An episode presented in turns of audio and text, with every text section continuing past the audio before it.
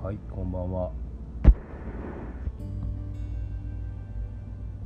続いて5 5話いきたいんですけどまあね全部を話していくと長なんねんけどちょっと大事なところやからが567と続きます。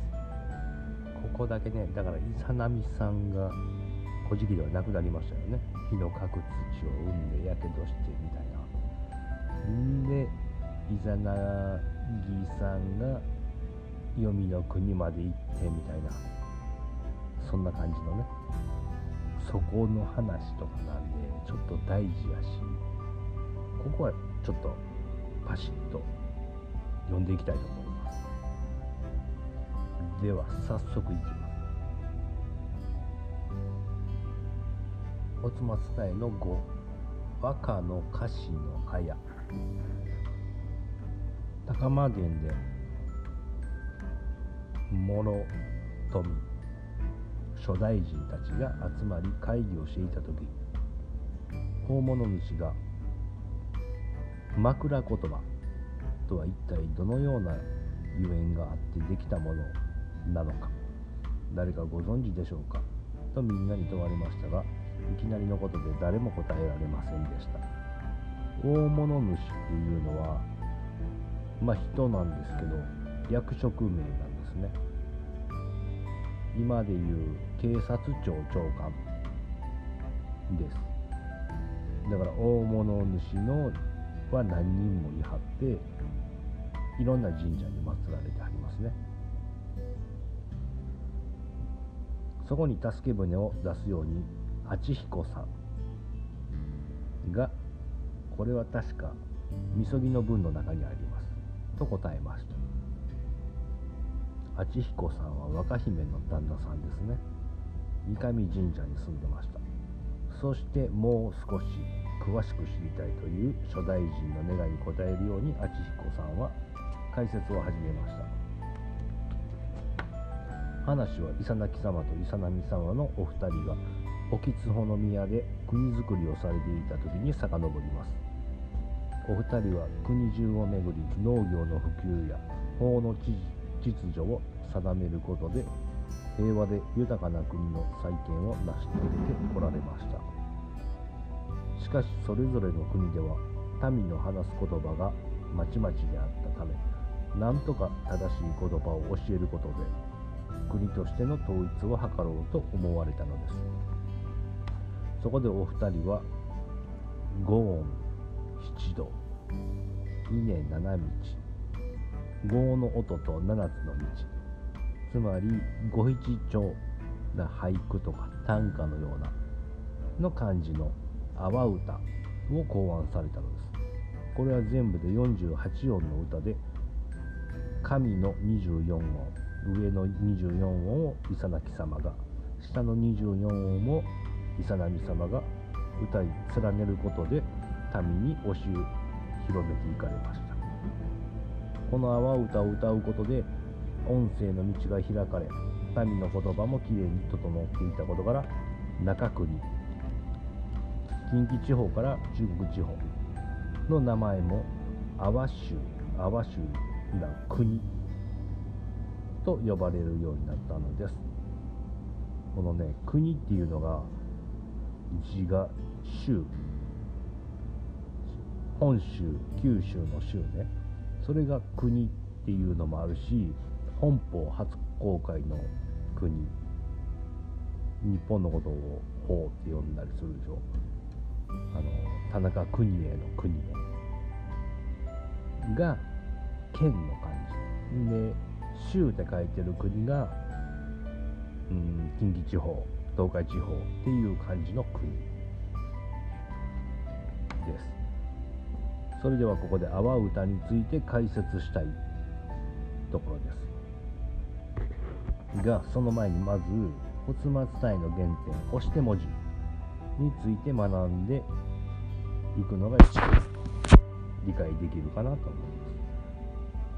押して文字は日本に漢字が伝わるより以前に使われていたいわゆる紙代文字と言われる文字で基本となる文字は今の日本語と同じ「あいうえお」の5つの母音を含んだ48になるんでとても分かりやすい。そして文字は渦から発生したと言われて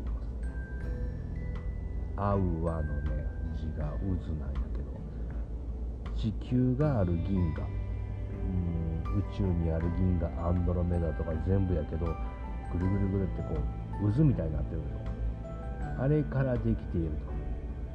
言葉は初め初めに言葉があったみたいな載ってますね古事記にも。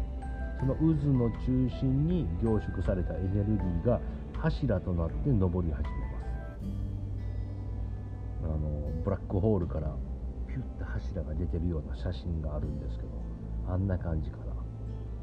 でその柱の両脇に左回りと右回りの渦が発生します。その渦が地球に影響を及ぼすことによって押しの文字の語源素うつほ火星ほみつはに。これがねうつほは空宇宙とかね。火星っていうのは風。ほっていうのは炎ね。火。みつっていうのは水。はにが土という概念が生まれたこれもう語元素でしょ引用語行の語ですよ。で引用っていうのは左回り右回りみたいなね中国でできたと言われる引用語行も多分こっちからできてますね。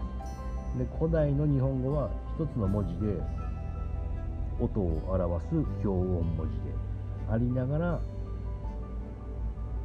それぞれ一つの文字に意味を持つ表意文字でもある。合体するんですよ。その「打つ方」っていう丸に点最初の始まりの点がつくと丸にちょんで「あ」って呼んだり。そこに光がさして「い」とか呼んだりね。意味もあるんですね。でこれの組み合わせでできてる文字やからまあ素晴らしい。だから合理的な文字ですね。でストーリー続きはイサナキ様とイサナミ様のお二人はつくし国にみゆきされつくし国は九州。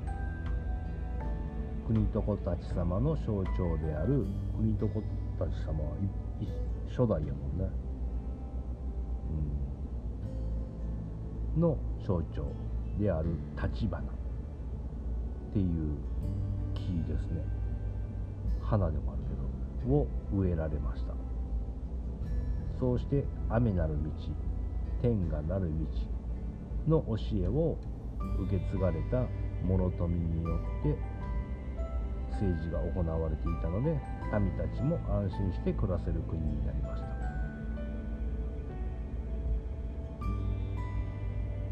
これこうはあの大原江祝人であるつくしの日向の立花の小野の淡木原っていう部分があるんだけどそこのつくしの日向は比喩がや。の立花の立花はこれ地名とかではなく木ですね。そのつくし国の宮を音立花の淡木宮と名付けられこの宮にお二人が滞在中に生まれた3番目の巫女にはもちきねと名付けられました。これつくよみさんですね。つくしで生まれてるからつくよみさんなんですね。ちっちゃい時はもちきねさん。休む間もなく今度は蘇阿国四国です。にみゆきされました。この地にこの地を治めていたのは叔父にあたる桜木の子の伊予津彦でした。伊予津彦は伊佐崎様伊佐波様同様に阿波の歌を民に教えて言葉を整え広めていたのです。そしてその功績に対して自ら阿波津彦というたたえ名を願い出てそれを許されました。伊予津彦さんが頑張ったから淡津彦に、えー、に変えてみたいな。伊予とか阿波とか四国の地名ですよね。そして2人は次に土佐国に宮を建てられてじっくりと腰を据えて国の運営に力を注いでおられました。土佐国は紀伊半島。ね。来て静かにいます。ということから来て静かにいる紀氏国と名付けられました。これ最初にやりましたね1話で。ここでも国と子たち様の象徴である立花を植えて果樹栽培を主要産業として常世の里と言われるほど豊かになりました。和歌山県はみかんですね。梅もあるし。先に両親のおえ役が身に降りかからないようにと養父金崎によって育てられてきた昼子姫も再びご両親のもとに召されてこの宮で家族一緒に暮らしていました。じゃあ若姫となって帰ってきて和歌山に住んでいると。桜の花の下で昼子姫に和歌の手手ほどきをされていた時伊佐波様は第4子を出産されました。その巫女は花きねと名付けられましたが成長しても落ち着きがなく雄たけびを上げるような性格でイサナミ様を困らせるばかりでした。これ蘇佐で生まれたから蘇佐の王になるんですね。もうやんちゃ坊主やけど生まれた時は花きねという。可愛らしい。名前ある日のことあろうことかと。民の大切な食料である田んぼに敷巻きをして大変な損害を与えてしまったのです。敷巻き重ねて種をまく。稲を育てるのに違う種をまき上がるんですよね。みんな稲ができる前に何かの実ができてみたいな。だからもう収穫できひんようになっちゃったみたいな。大豆と米が一緒にみたいな。刈るのめんどくさいですよね。わけな感じそんなことをしはったと。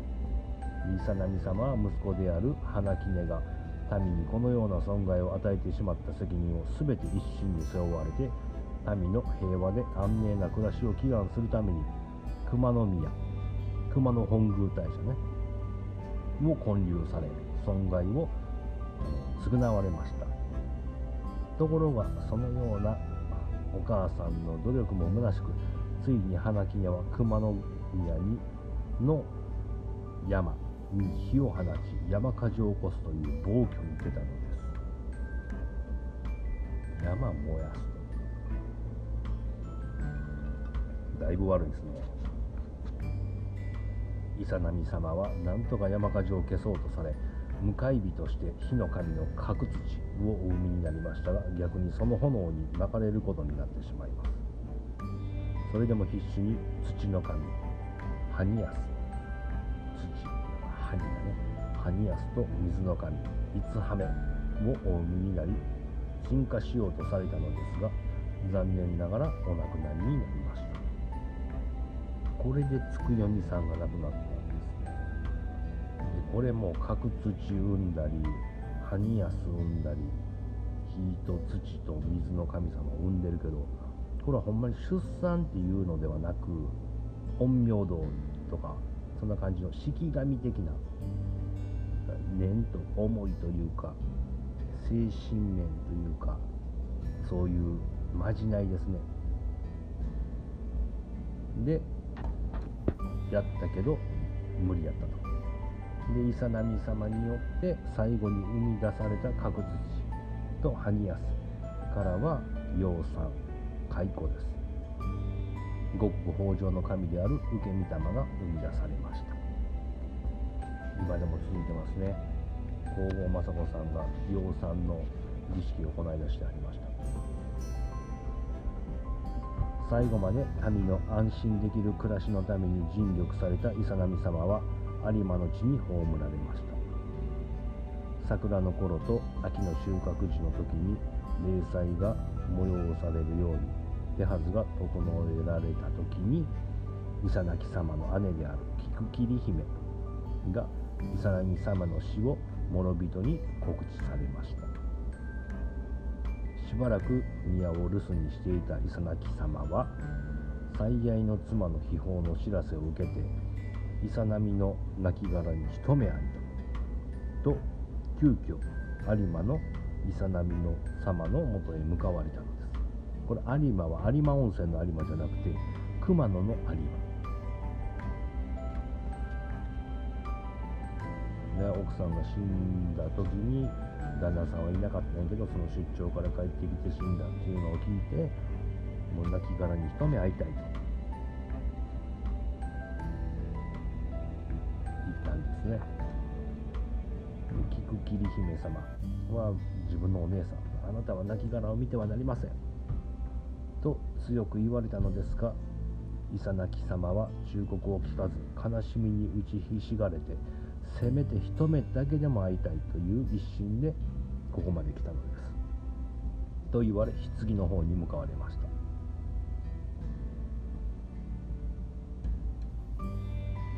神に刺してあった串を取り歯に火を灯して最愛の妻の亡骸に会われました。しかしそこにはあの美しかったイサナミ様の面影ではなく全身に虹がたかり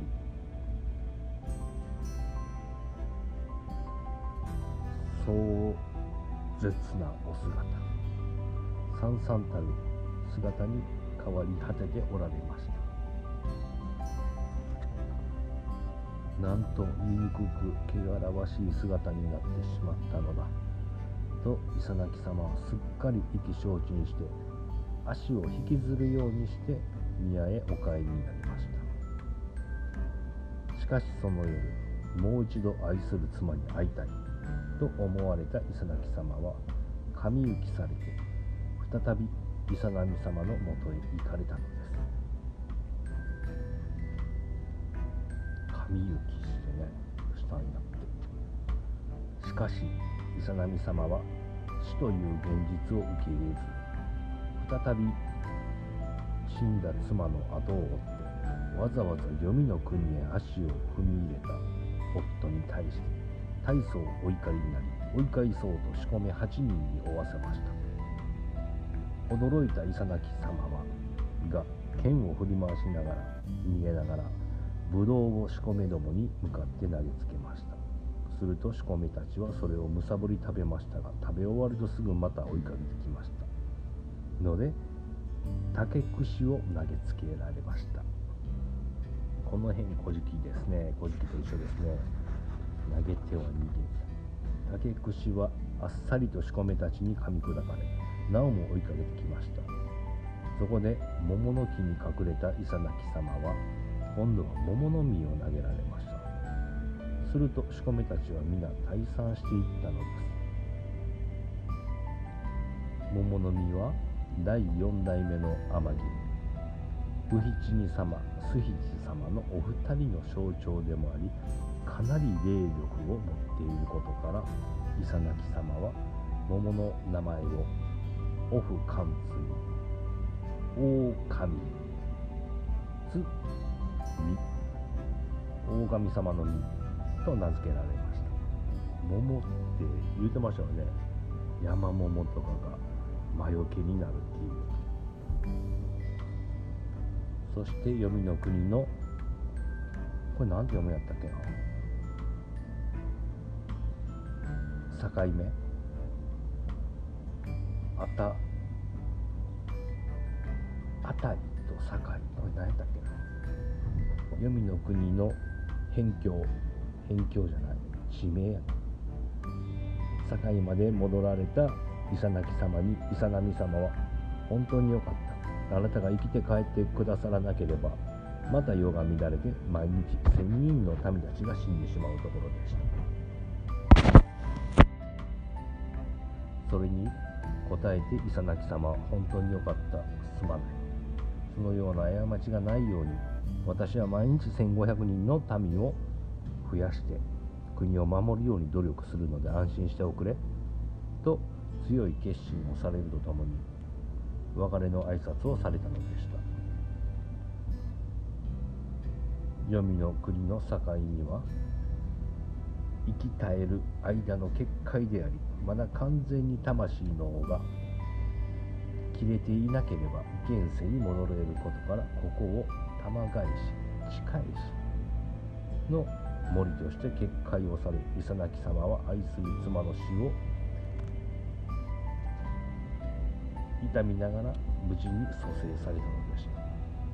ということでこれね黄泉の国に行ったっていうのは後追い自殺なんやって。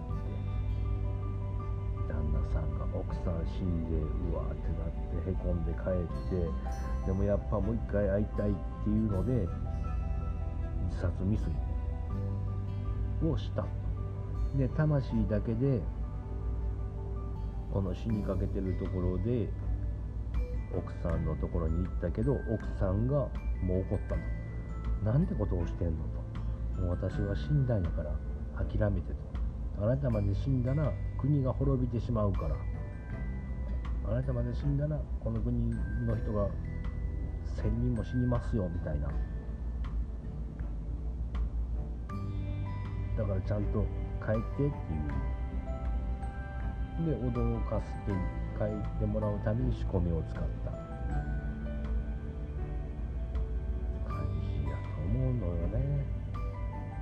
その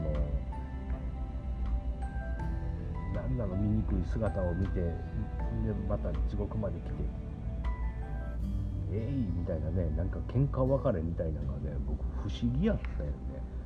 合わへんのよね。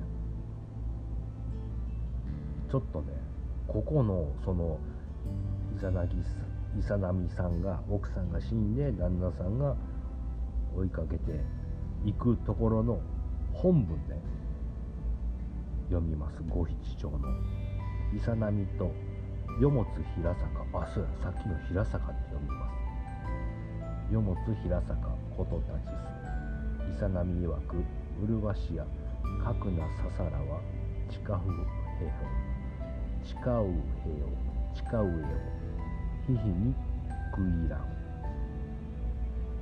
いさなきもうるばしやわれその地位も。海で過ちなきことで守る世物の平坂は生きたゆる間のかきりにはこれち返しの雷と悔やみて帰る元継ぎや。なんかねこれもう恨んでやる。1000人殺してやる。1500人じゃ産んでやる。ふんみたいなの話じゃないよねこれ。だ後追い自殺してあなたが死んだら1000人も民が死んでしまうからちゃんとしっかり生きてくださいって言って。ででもそこで生き返ったからああよかったっていうようなねストーリーやと思うんですよ。そこが変やほんでそこで帰って帰ってからアマテラスを目洗ったら産んだりとかんなんじゃないわ多分。こっちの方がストンとね腑に落ちるんですよね。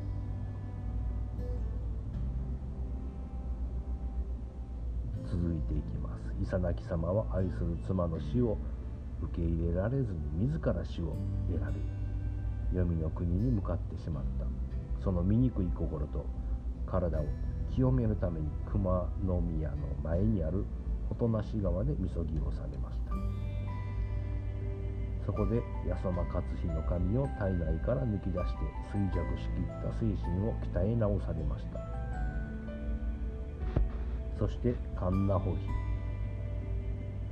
大名穂比の神を生み出されたことで心身ともに立ち直られ国家の安定のために尽力されることとなったのですこれねなんか神を体内から抜き出して産むとかではなくてなメンタルネガティブなその考えをもうやめてポジティブにっていうそこをみそぎでされたんやとね思います後にイサナキ様がつくし国の淡き屋に身請きされた折に中川にみそきをされ底筒を中筒をそして上筒をの三神を生み出されその神々は金崎に祀られました。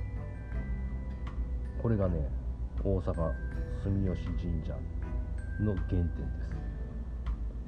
また渥美川では底底渡積と中渡積そして上渡積の三神を生み出されこの神々は宗像に祀らせました。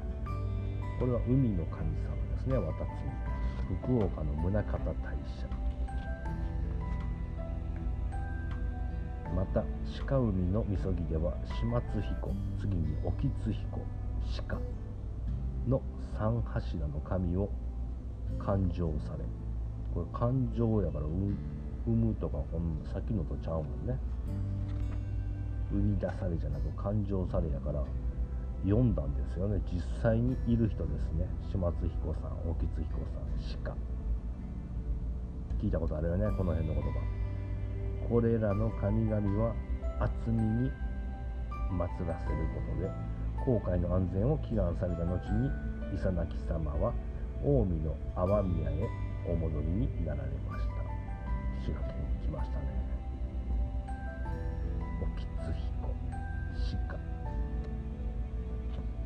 そして人生の集大成として導きの歌が御事の祈りとして発布されたのです。天の君と呼ばれ国の最高に尽力してきた私たち夫婦でありましたが別れを惜しみつつ死んでしまった妻を埋葬いたしました。夫である私は聖書を振り切り黄泉の国へ妻を追っていきましたがそれが私の恥となると知った妻はしこめたちを追わせて現世に戻してくれました。愛するがゆえの妻の仕打ちを知った時より一層妻との別れが辛く足を引きずりながら帰ることとなりました。しかし世もつ坂には別れの言葉すら断ち切る力がありました。正気を取り戻してからのみそぎによって民の暮らしは安定を見せ初代国と子たち様から伝えられた。との教えの教義をしっかりと受け継ぎとの教え。東上へひためのと。国と小たちさんの2代目ですよね。東未練の足引きではなく未来志向の足引き。足。琵琶湖に入ってる足ね。足引きによって1500もの田んぼには水穂が実りました。誠のとの教えに感謝を表し実践をするために祝詞を創造したことで淡国はやがて豊かな大和へ転じていったのです。このようにまだ世の中が整わず国ごとに言葉も違いまとの道真のね誠のとの教えが行き渡っていない。この暗い時代において私たちの国家再生のための新郎新婦を足引きのという枕言葉として入れ込む。このような様式を作ることでこの体験を後世に伝えたいと思います。足引きっていう枕言葉は山。山ととかにかかりほのぼのは明け。ぬばたまは夜と闇の種となります。始末鳥はうにかかり鳥ね。おきつ鳥はカモと船にかかります。始末鳥さん。おきつ鳥さんこれ先の人ですよ始末彦さんおきつ彦さん島津彦さんは初めて船を作らはりました。沖津彦さんはあの阿戸川の上から流れてくる鴨が木流木に乗っているのを見てで足でこう水かきしてるのでオールを作らはったんだ。でこのいかだを作った島津彦さんもいかだって何で作るんですか？木で作るでしょ。その木も木わざわざ切ってじゃなく朽ちた木を使ってね作らはるで阿戸川から琵琶湖に琵琶湖で阿戸川の奥に朽ちた木を集めるところがあったね。それが朽木やね。で阿戸川出身なのがその若日が育てた金崎さんも阿戸川出身なんです。ぬばたまという枕言葉のように闇に包まれた世の中がやがて闇から目覚めて明るい未来を象徴するように枕言葉は心を明かす。中の道その,、ま、そのものなのです。みそぎの道は身を清らかにしこのように心も正常にしてくれる大和の道は何とも偉大なという感じで語ったところで終わった枕言葉を説明する最中に伊佐波さんの死。死んだ理由が語られたということですね。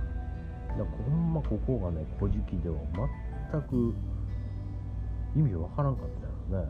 せっかく仲いい夫婦で天照さんとかみんな産んだ後に日の角土を産んで死んだと。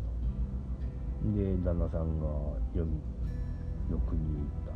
どうやって行くのっていうね神様やから行けんのかなみたいなっていうふうに納得しようとしてたけどなんか違和感があったけどスッと来ないですかこっちの方が。奥さんが死んででも好きやったからもう一回会いたいって言ってあと自殺をしたと。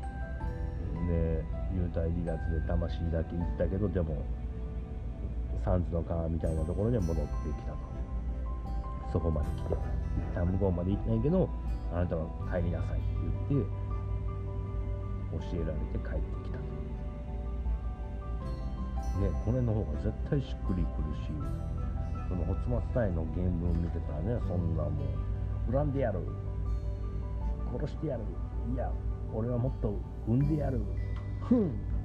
ではないよそんなって感じんねけどね。どうですか皆さんは。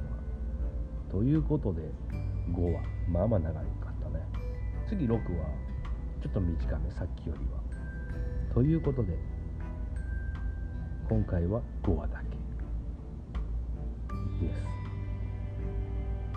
ありがとうございます。